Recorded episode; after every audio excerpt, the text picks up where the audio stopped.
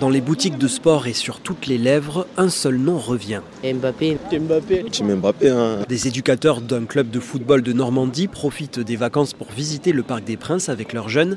Les petits footballeurs pensaient apercevoir leur idole. Et ils nous demandaient effectivement si Mbappé allait être présent, parce que son retour au camp des loges fait beaucoup parler chez les jeunes et les supporters du Paris Saint-Germain. Direction la boutique officielle de l'autre côté de la rue et dans les sacs de souvenirs. Un peu de ballon, beaucoup de maillots, il y en a qui voulaient des cache-coups, des gants. Après on a essayé de régaler le plus de petits possible, mais pas de maillots floqués parce que c'est un peu cher. Si on avait pu, on aurait fait. On aurait bien aimé, on aurait bien aimé, c'est vrai. 150 euros le maillot avec le nom de la star dans le dos, c'est inaccessible pour ce groupe.